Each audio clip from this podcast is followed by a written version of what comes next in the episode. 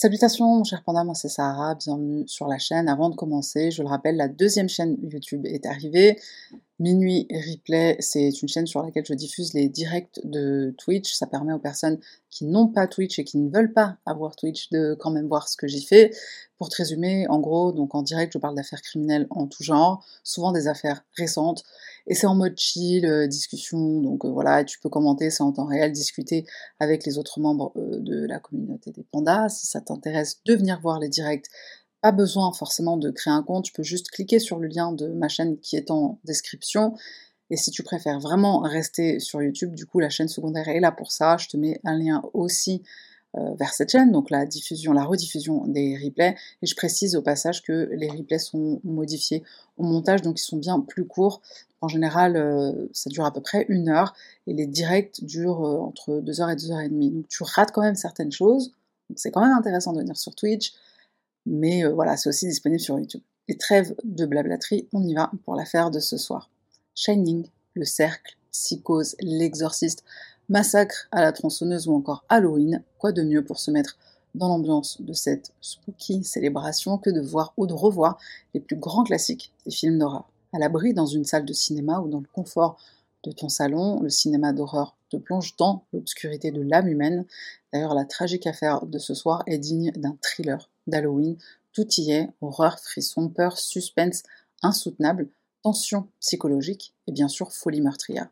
Plongeons ensemble dans cette affaire où l'horreur de la réalité dépasse l'imaginaire de la fiction. Nous sommes le 31 octobre 1984 en Californie, dans la banlieue de Saint-Rosé. L'ambiance est festive chez la famille Herbert qui, comme beaucoup d'autres familles américaines, célèbre Halloween.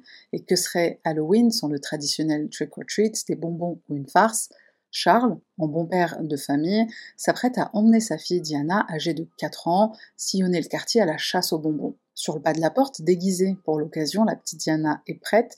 Charles immortalise le moment, un dernier au revoir à sa femme Dorine. Père et fille s'en vont effrayer le voisinage et récolter le maximum de friandises. Pendant ce temps, Dorine, qui est à plus de 8 mois de grossesse, elle reste tranquillement à la maison, elle distribue des bonbons aux enfants qui sont venus frapper à sa porte. La famille Herbert vit dans un quartier résidentiel sûr où tous les habitants se connaissent. Toutes les maisons sont décorées au thème d'Halloween, les maisons et les rues se sont parées de citrouilles lumineuses, de toiles d'araignées, de squelettes et de fantômes suspendus. Et parmi toutes ces décorations, déambulent sur les trottoirs les enfants en costume qui frappent aux portes avec espoir de remplir leur sac de bonbons. Une fois la tournée des maisons du quartier terminée, Charles et Diana rentrent à la maison. Charles dépose la fillette à Dorine et il s'en va faire un saut à la supérette pour acheter encore des friandises. À peine 15 minutes plus tard, Charles est de retour, il se gare devant la maison, mais tout juste arrivé, il remarque que la porte d'entrée est entr'ouverte. Étrange, se dit-il, son instinct ne va pas le tromper, ce qu'il s'apprête à découvrir est inimaginable. Mais avant de découvrir la suite des événements, faisons un bond dans le passé et intéressons-nous de plus près à nos protagonistes. Doreen Ray Hitchens Herbert naît en 1952 à Santa Clara en Californie. Elle est la fille de Catherine et Franklin Hitchens. Doreen est la quatrième enfant d'une fratrie de cinq. Elle grandit dans une grande famille aimante, unie et soudée, un environnement familial idéal où tous aiment partager des moments, des activités ensemble, que ce soit pour aller pêcher, camper en pleine nature ou tout simplement être réunis autour d'un bon repas. Petite, Dorine est une enfant joyeuse, pleine d'esprit, elle adore les animaux. Très proche des siens, elle est le genre de personne qui a toujours un mot gentil à dire ou un sourire à donner à quiconque croise son chemin. La jeune fille est une âme généreuse, empathique et à l'écoute des autres. Elle n'hésite pas à aider son prochain. À l'église, elle donne de son temps pour aider la communauté. Dorine est décrite par ses proches comme un ange, une personnalité lumineuse, toujours souriante et radieuse. Et c'est sans surprise qu'à la fin du lycée, elle poursuit une carrière dans le domaine médical pour devenir kinésithérapeute. À la fin de sa formation, Dorine a 24 ans et la jeune diplômée décroche son premier emploi dans une clinique de la baie de San Francisco. Épanouie et très impliquée dans son travail, la jeune femme n'aurait pas pu rêver d'une autre carrière. Et c'est au cours d'une de ses journées de travail en 1975 qu'elle va faire la rencontre d'un homme qui va changer sa vie.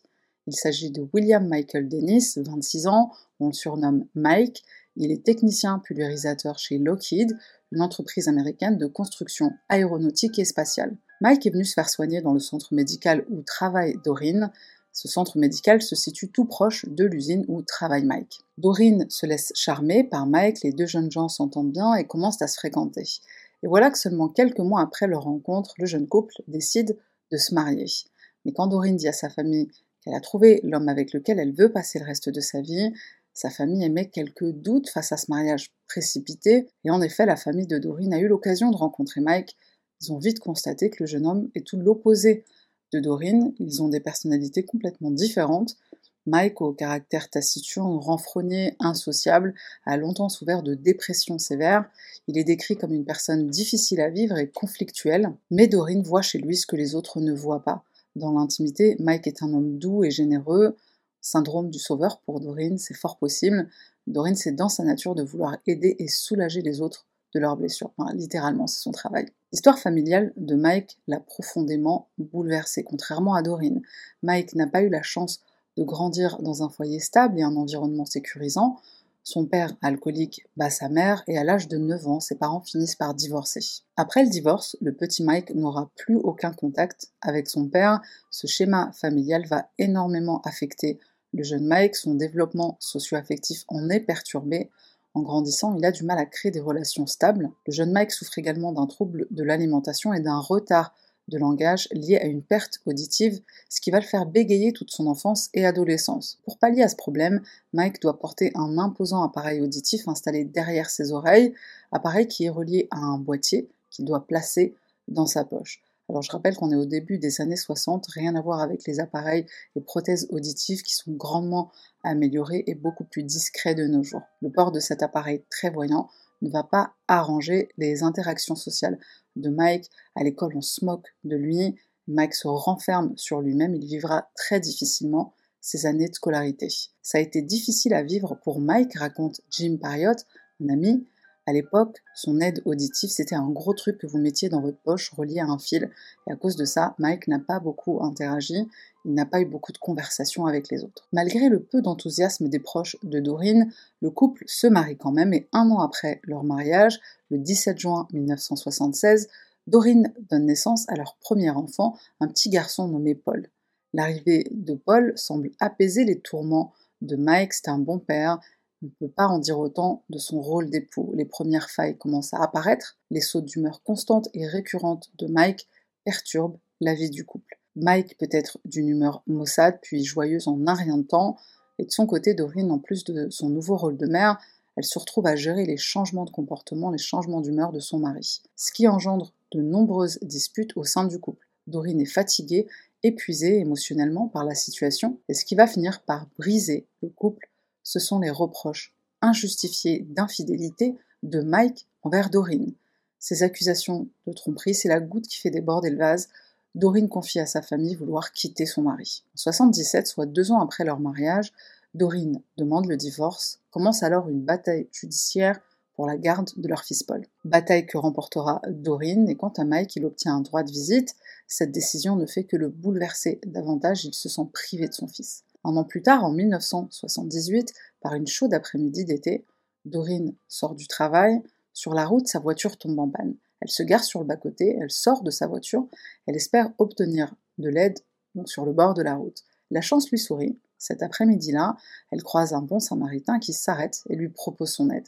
Cet homme, c'est Charles Herbert, un homme sympathique, beau, grand, aux cheveux roux et bouclés.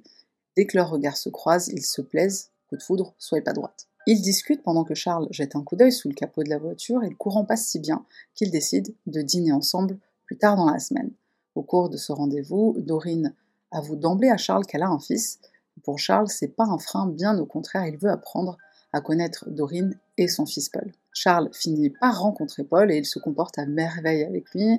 Charles emmène Dorine et Paul pêcher, camper, le trio passe de très bons moments ensemble comme une vraie famille.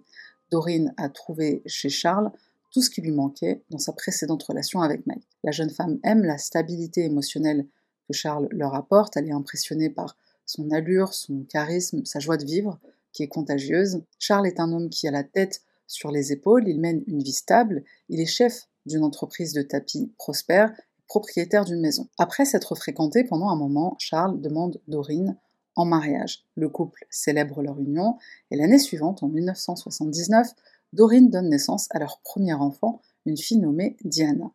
Par la suite, Dorine quitte son emploi de kinésithérapeute pour travailler comme secrétaire dans l'entreprise de son mari, Charles Scarpet Business. La petite famille a tout pour être heureuse, ils mènent une vie confortable dans leur grande maison avec piscine et jardin dans un quartier résidentiel de Saint-Rosé. Charles et Dorine élèvent Paul et Diana ensemble, et Mike, qui vit seulement à quelques pâtés de maison de son ex-femme, vient les week-ends de garde chercher le petit Paul pour passer du temps avec lui. Mike devient de plus en plus amer en voyant la nouvelle vie de famille que s'est construite Dorine. Ce bonheur familial sans lui est difficile à voir pour Mike. Il doit accepter, malgré lui, qu'un parfait étranger s'occupe de son fils sans qu'il ne puisse rien faire. Ça lui rappelle au passage l'échec de son propre mariage, un ressentiment immense grandit en lui et ne le quittera plus. Une après-midi, alors que Paul est âgé bientôt 4 ans, il joue au ballon dans le jardin, Dorine est dans la cuisine, elle s'occupe des tâches ménagères, à côté d'elle la petite Diana qui dort paisiblement dans son berceau. La fenêtre de la cuisine donne directement sur le jardin, ce qui permet à la maman de surveiller son fils et de s'assurer que tout va bien. Mais il suffira d'un seul instant pour que Paul ne soit plus dans son champ de vision. Dorine sort immédiatement le chercher, elle crie son nom à plusieurs reprises dans le jardin, mais aucune réponse. Paniquée, son instinct la dirige vers la piscine, piscine qui est clôturée, il n'y a normalement aucun risque, se rassure-t-elle, mais Dorine y va quand même, et là, elle pousse un cri effroyable. Elle aperçoit le corps inanimé de son petit garçon qui flotte à la surface de l'eau. Paul a réussi à se faufiler à travers la clôture, le pire cauchemar de tous parents. Les cris de Dorine alertent le voisinage. Un des voisins se précipite dans l'eau pour faire sortir le petit garçon. Il pratique un massage cardiaque pendant que Dorine appelle le 911. Paul est transporté à l'hôpital. Il est placé sous assistance respiratoire. Il luttera pendant toute une semaine pour survivre. Malheureusement, seulement trois jours après le retrait de l'assistance respiratoire, il décède la veille de son quatrième anniversaire. Cette tragédie est dévastatrice pour toute la famille, un événement extrêmement douloureux. Dorine est anéantie, Mike est inconsolable et aussi en colère. Il va accuser Dorine et Charles de la mort de son fils. Il blâme ouvertement le couple d'avoir délibérément noyé Paul pour s'en débarrasser. Ces accusations ne vont qu'ajouter de la souffrance à une blessure qui ne guérira jamais pour Dorine. La maman se sent déjà coupable de la mort tragique de son fils. Bouleversé, Mike ne s'arrête pas là, il intente une action en justice contre le couple pour mort par négligence. L'affaire est jugée en mars 82, les conclusions de l'enquête aboutissent à une mort accidentelle.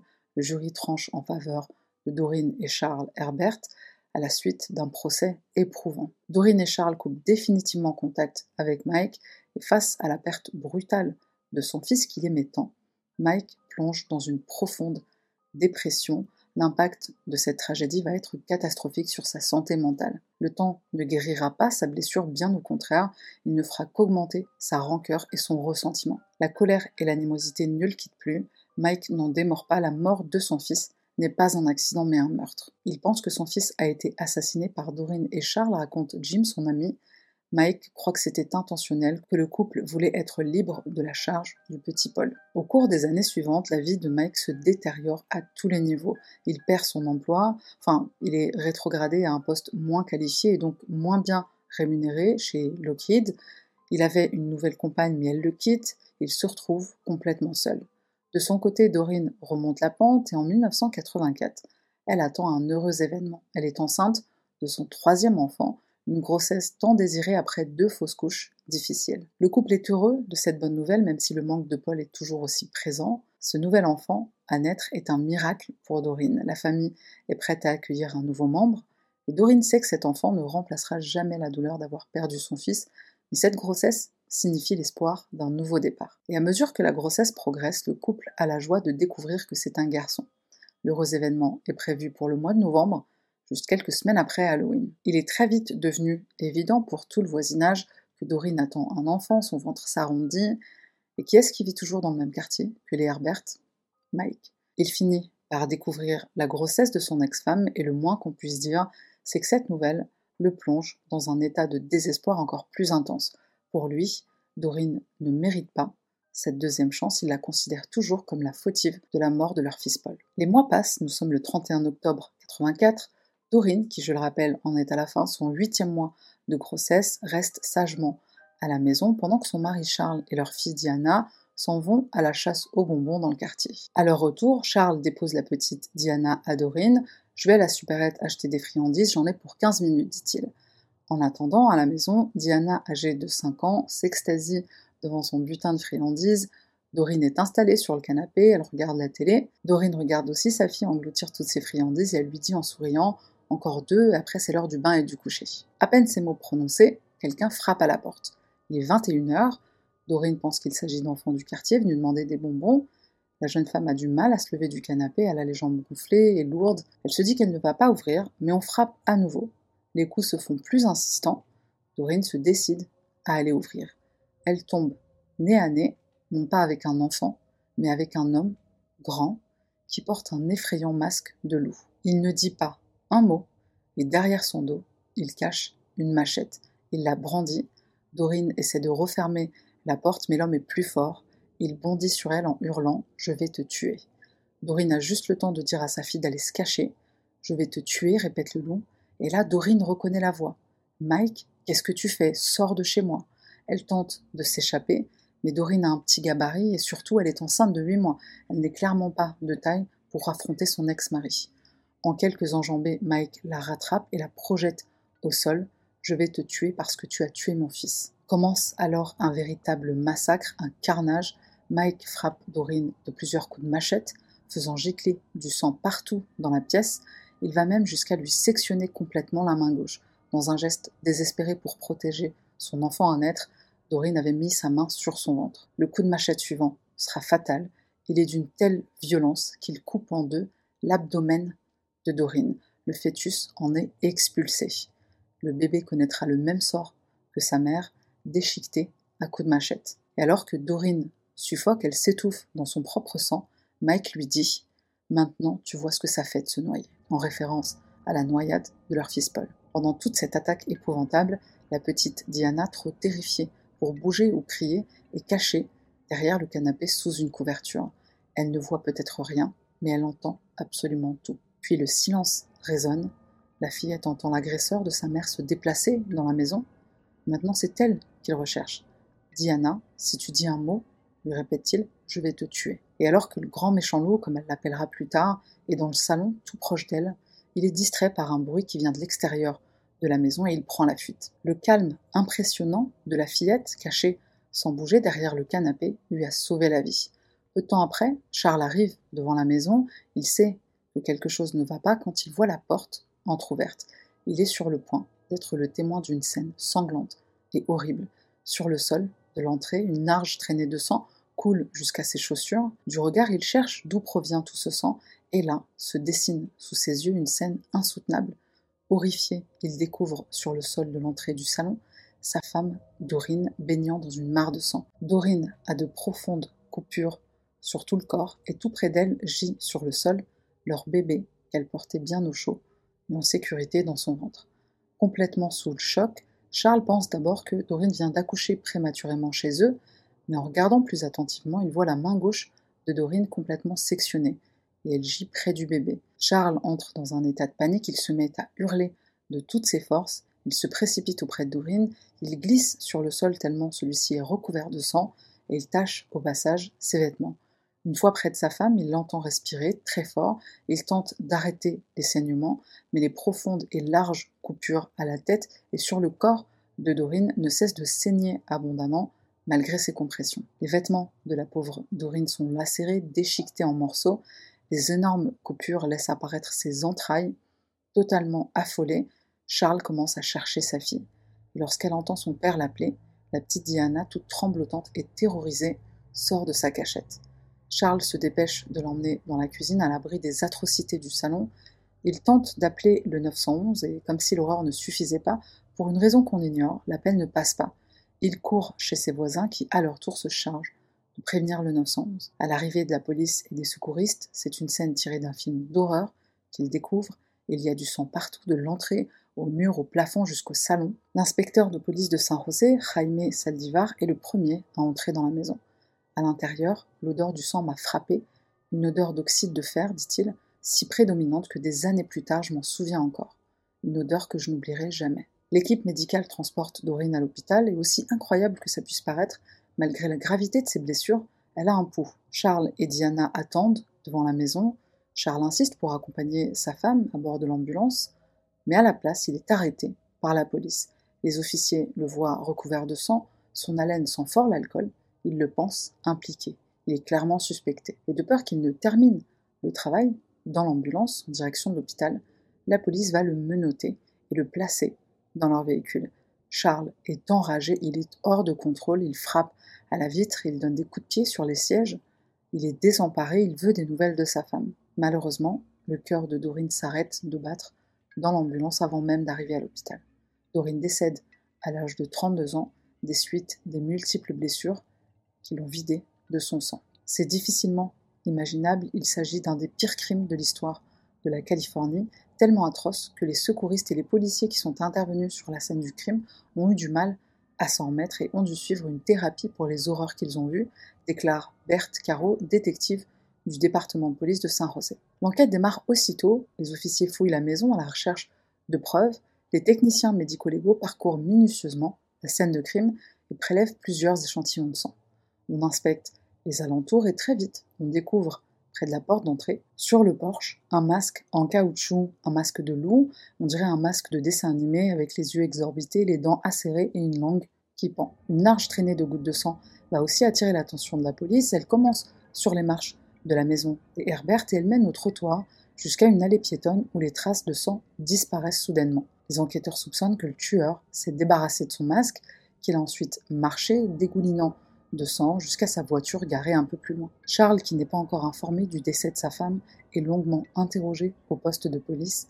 Il raconte être sorti acheter des friandises et sur le chemin, il s'est arrêté quelques instants chez ses voisins où il y avait une fête. Il a bu quelques bières, d'où l'odeur d'alcool que les officiers remarquent.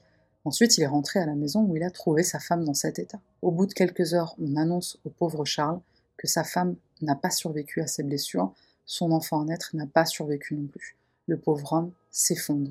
Pendant que Charles est au poste de police, la petite Diana est prise en charge par des agents. Apeurée, elle livre le récit poignant du meurtre de sa mère.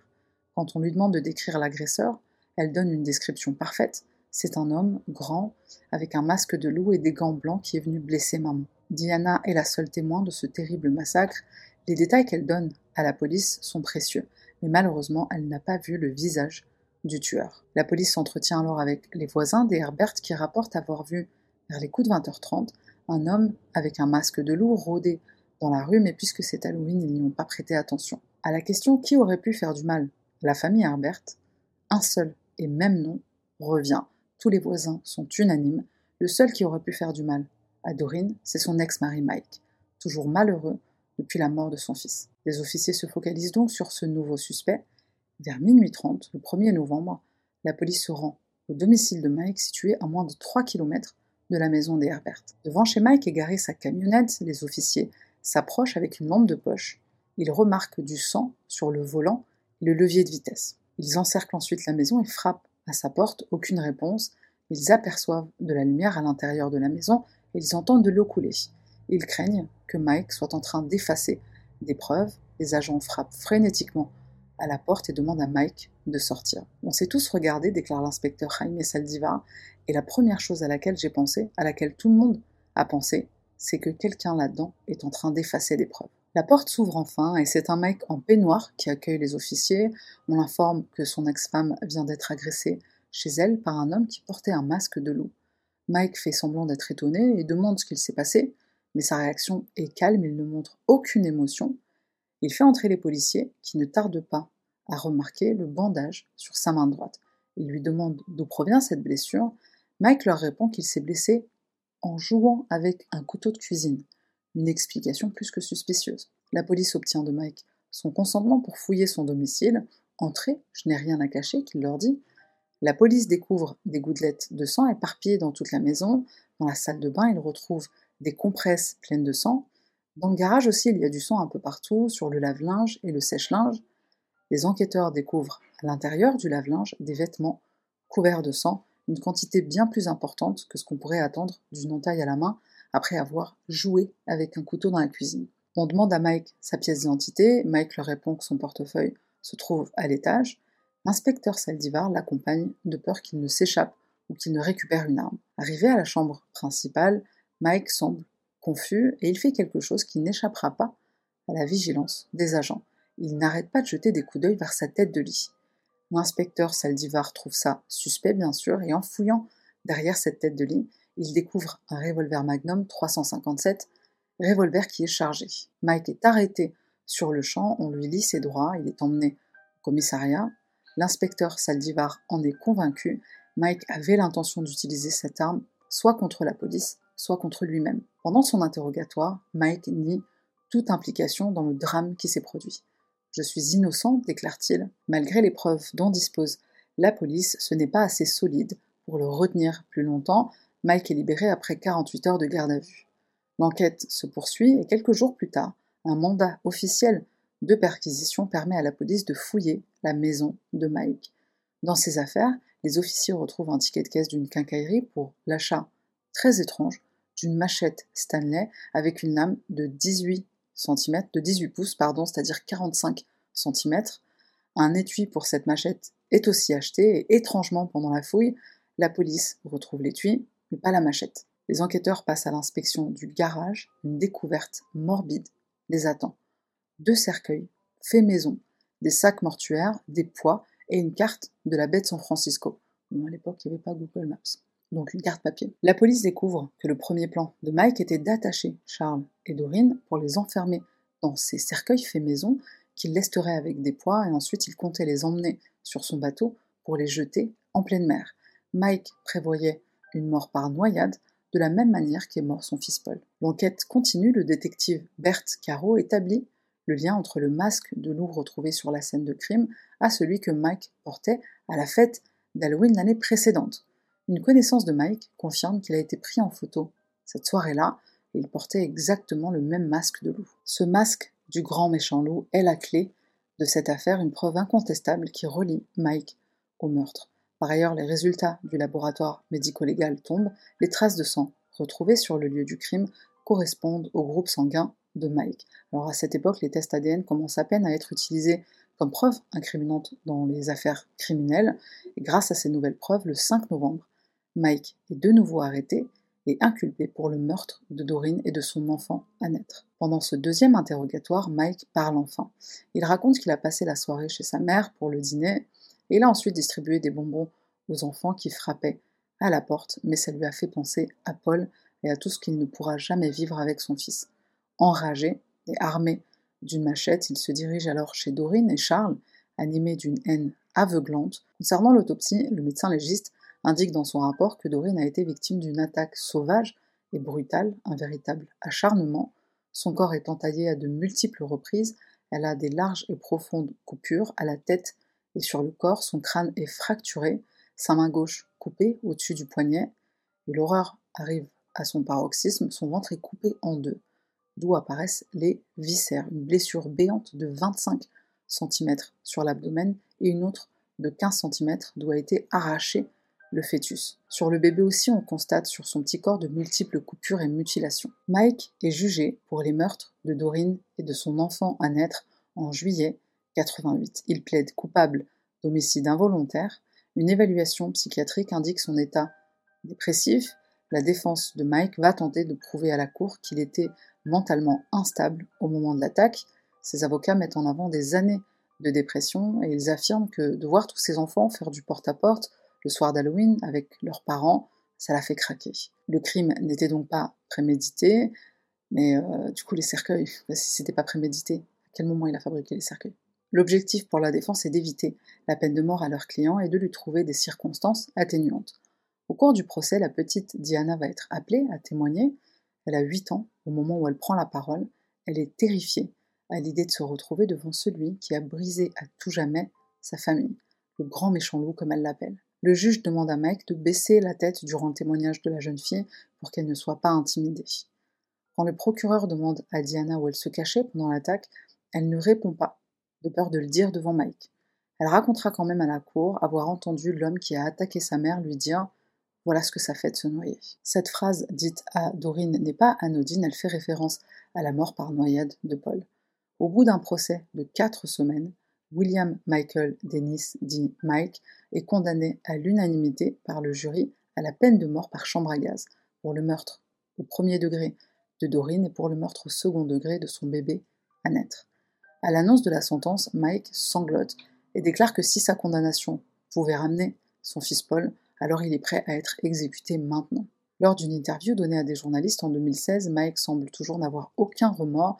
Il estime qu'il aurait dû être accusé d'homicide involontaire et non de meurtre au premier degré. Il déclare avoir été aveuglé par le chagrin provoqué par la mort de son fils quand il a tué son ex-femme. J'ai perdu mon fils et je dois vivre chaque jour avec ça. Je veux un nouveau procès. Si les gens savaient ce que j'ai vécu, le verdict aurait été différent. Depuis sa cellule, il lance plusieurs demandes pour qu'on réévalue sa condamnation, mais aucune n'aboutira. Et si, comme moi, tu te demandes comment ça se fait que depuis presque 40 ans maintenant, Mike n'a toujours pas été exécuté, il faut savoir qu'en Californie, depuis 1978, il y a seulement eu 15 exécutions. Il n'y en a pas eu depuis 2007. En 2019, le gouverneur de l'État de Californie, Gavin Newsom, impose un moratoire pour une durée indéterminée sur les exécutions. J'en avais déjà parlé lors d'une vidéo précédente. En gros, ce que ça signifie, c'est que les condamnés à mort en Californie sont bien plus susceptibles de mourir en prison de maladie ou de vieillesse que d'être exécutés par l'État. Aujourd'hui âgé de 73 ans, Mike se trouve dans le plus grand couloir de la mort du pays, la prison d'État de Saint-Quentin, avec plus de 700 autres détenus. Les mots de la fin seront pour Charles et sa fille Diana. En 2017, lors d'une interview, père et fille se confient. Charles se souvient tendrement de Dorine, quand elle souriait et riait, tu ne pouvais pas t'empêcher de l'aimer. Tous ceux qui la connaissaient savent à quel point elle était attentionnée et douce, une personne formidable et une maman merveilleuse. Mais le mal, lui, ne connaît pas la gentillesse. Charles et Diana déclarent avoir pardonné à Mike, non pas pour lui, mais pour eux-mêmes, pour leur tranquillité d'esprit. Je peux pardonner, mais je ne peux pas oublier, déclare Diana, et je pense qu'il aurait dû recevoir la peine de mort.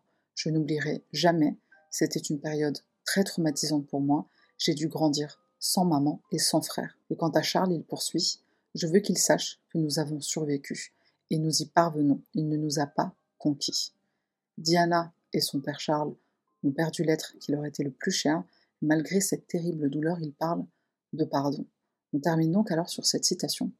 Aujourd'hui, j'ai décidé de te pardonner, non pas parce que tu t'es excusé, parce que tu as reconnu la douleur que tu as causée, mais parce que mon âme mérite la paix. Voilà, c'est tout pour moi. Merci d'être resté jusqu'à la fin.